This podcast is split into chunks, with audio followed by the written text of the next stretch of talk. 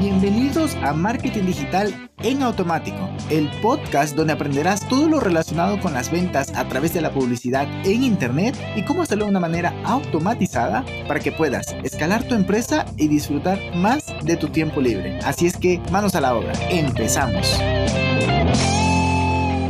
Muy, muy, muy buenos días. Bienvenido una semana más a este podcast. Hoy vamos a hablar de las pasarelas de pago, que son cuáles son las mejores, en qué situación te queda mejor usarla. Así es que quédate conmigo porque seguro te daré algún tips que te pueda ser de utilidad para utilizarlo en tu negocio digital. Pues bien, básicamente, ¿qué es una pasarela? Es un proceso en el cual puedes aceptar dinero de tus clientes en tu sitio web. Puede ser mm, un e-commerce, puede ser una página de servicio, e incluso puede ser que compres algún descargable, o sea, un infoproducto.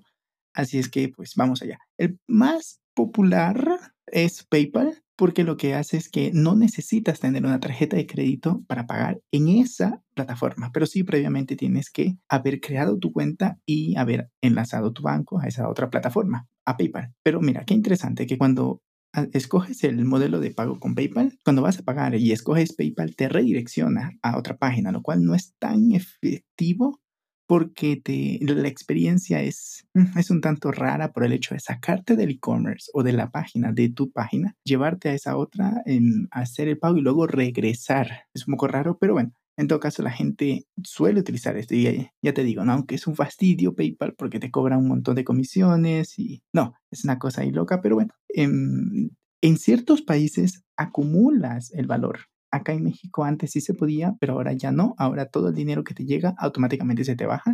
No sé si en España funciona. En mi país sí, así es que mi cuenta de PayPal sí me permite acumular el dinero allí. Todavía no se han puesto en, querer cambiar eso en mi país. Luego tenemos otro proceso que es el PPV o SECA o, o Red, Rexis, que lo que hace es que te generan una especie de, token o una una posibilidad de recibir dinero directamente a tu página, perdón, a tu cuenta de banco desde tu banco mismo. Esto pues tienes que acercarte al banco y pedirles que te lo creen, tienes que pagar para la apertura de esto, pero además tienes que ser empresa y lo que hacen es que te dan un plugin para que lo instales en tu sitio web y así puedas recibirlo. Pero yo lo he hecho. Ay, ay, ay, es feísimo el sistema. Bueno, lo hice con el Banco Santander y, y pues era bastante faena el generar el pago, no, no, no era agradable. Había que, bueno, el proceso de pago es tedioso. Luego, el mejor, ojo, que tiene beneficios. El beneficio de este proceso que te digo es que el, pago lo tienes directamente en tu cuenta, no hay tantas comisiones. La cosa también es que luego te piden un mínimo de cobros, si no te van a cobrar, valga la redundancia, un valor adicional. Pero pues ya te digo, pros y contras. Esto lo puedes utilizar, por ejemplo, si tienes un negocio en el cual distribuidores se acercan a tu negocio y quieren pagar, no sé, digamos un monto de 300 mil, incluso 50 mil dólares. Ah, vale, entonces ahí puedes utilizar este proceso donde es una mayor cantidad, porque imagínate pagar el 3.6% que cobra Stripe por esta transferencia. Una locura.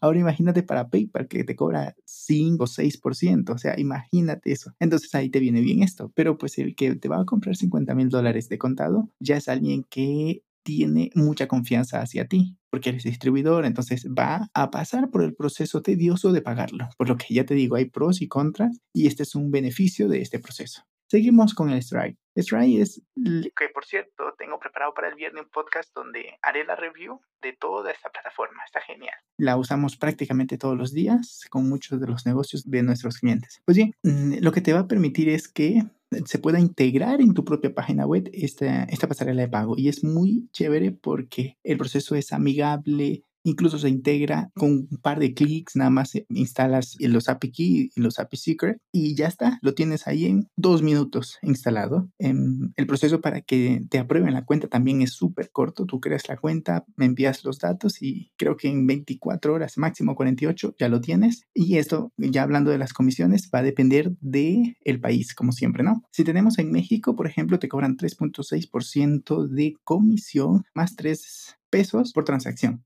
En España, en cambio, te cobran 1.4% más 0.25 céntimos por tarjetas europeas. Pero si tu tarjeta es extranjera, te cobran 2.9 más 0.25, bueno, 25 céntimos de, por, por, la tarjeta que no es europea. Así es que hay que tenerlo en cuenta. En Estados Unidos es 2.9 igual.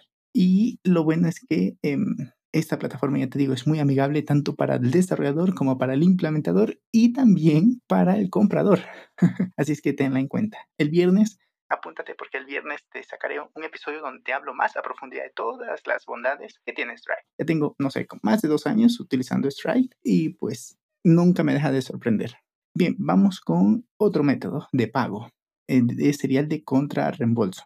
Es caro porque tienes que, primero, pues que la gente te haga el pedido, por ejemplo, si es un pedido, principalmente sería para productos físicos, ¿no? Te hace el pedido, se lo envías, tienes que esperar que él lo reciba, eh, que la apruebe y que le, te envíe el que le dé el dinero a la persona que lo entregó y luego este que lo ponga en el sistema como que lo recibió y ya luego tú lo puedes pues recibir en tu caso, ¿no? Esto haces convenios con los couriers para que ellos reciban y no es que te van a dar el mismo dinero, sino es que activan la opción de que lo recibieron y ya luego a ti también te aparece. Eh, pero tienes que esperar a recibir el dinero y por eso es que te decía, ahí es donde el negocio es el de flujo, ¿no? Imagínate que te tardas tres o cuatro días en hacer este proceso, pues el, ¿dónde está el flujo de efectivo? Ahí es donde te sale caro, pues en este, con respecto a esto. Tenemos la otra, que es de transferencia. Es un proceso manual, ya ves que en automático no nos caracterizamos por eso, pero existe la posibilidad em, de, de, hacerlo eso, de la transferencia, pero es más seguro. Si lo miras bien, es más seguro porque la gente compra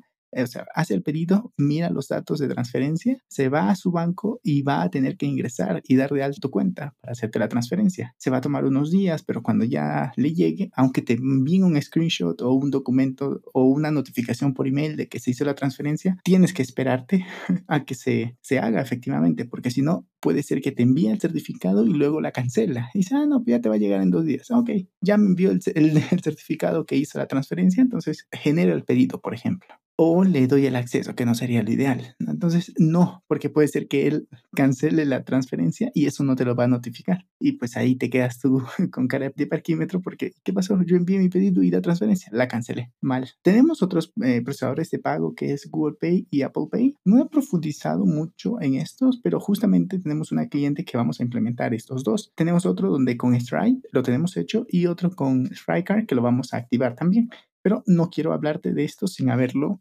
experimentado yo. Así es que el viernes estará el primer review de Stripe, pero luego podríamos hacer un review de PayPal y también de Google Pay y de Apple Pay, que pueden ser muy similares, según presumo. Luego, la gran pregunta para ir concluyendo, ¿cuántas pasarelas de pago debo tener? Pues eso depende, es como siempre, como en todo.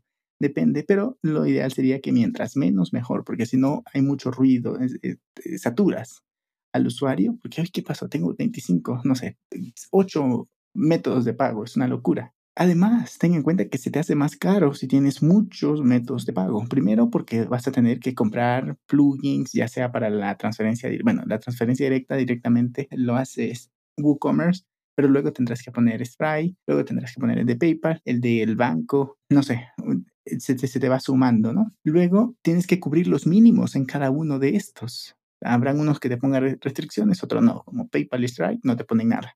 Pero habrá unos, unos que te pongan mínimo. Y si tú tienes muchos caminos para que la gente pague, será fácilmente posible que en uno no llegues a la cuota y te van a cobrar más. Luego tendrías que ver, lo ideal sería que lo pongas en base a condicionales. Es decir, bueno, esto lo puedes hacer con un poquito de código de WooCommerce, pero esto puede ser, mira, le pones condicional. Es decir, para grandes distribuidores puedes activar las transferencias y ya con eso le das incluso una, una disminución del feed de algún cobro, lo beneficias al cliente. Tú igual vas a cobrar lo mismo, pero si lo pagas con PayPal o con Stripe, puede ser que tú le estés em, haciendo que el cliente pague esa comisión. Entonces, si lo haces con transferencia, entonces lo que estás dándole la posibilidad es animarlo a que lo haga porque le dices, no, si pagas con este método, te voy a dar 1%, 1.5% de descuento, por ejemplo. Entonces le activas esa opción de transferencia dependiendo del rol o incluso dependiendo del importe. Lo que te decía, si te va a transferir 50 mil dólares, entonces lo mejor te queda este otra, otro método, ¿no? Tenía uno de mis mentores que me decía que, bueno, no me decía a mí, lo dijo en un video de YouTube, que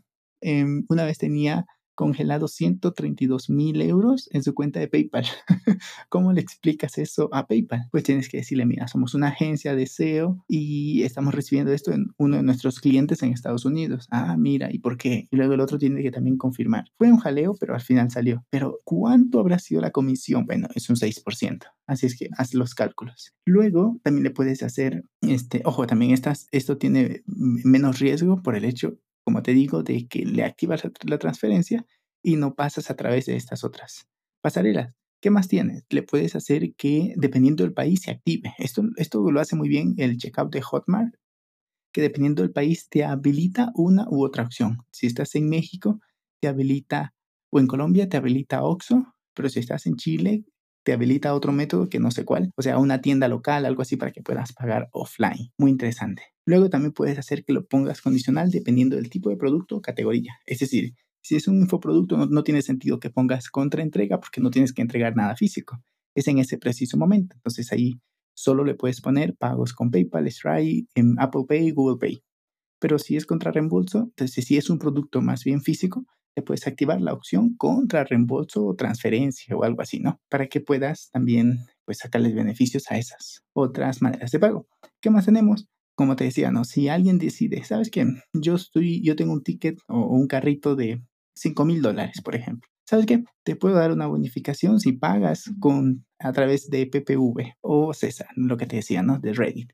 O si pagas por acá, te van a cobrar, te voy a cobrar 5% más por el hecho de utilizar otro método, PayPal, porque si no tú estás asumiendo esa comisión o le subes el precio del producto. en, fin, en fin, pero todo esto lo tienes que medir con un test AB que en el episodio 25 te hablaba de cómo hacerlo y las herramientas que podrías llegar a utilizar. Así es que te lo dejo para que en base a números y no en base a experiencia decidas cuál es el que mejor funciona, cuál es el que más está ayudando a generar más ventas sin tantos costes. Y pues sí, en todo caso, espero que lo utilices. Te envío un abrazo digital y que tengas una muy buena semana. Chao, chao. Y hasta aquí el episodio de hoy. Sé que esta información va a ser de gran utilidad para tu negocio, por lo que te pido que lo implementes y lo compartas con alguien que sepas que también le va a ayudar.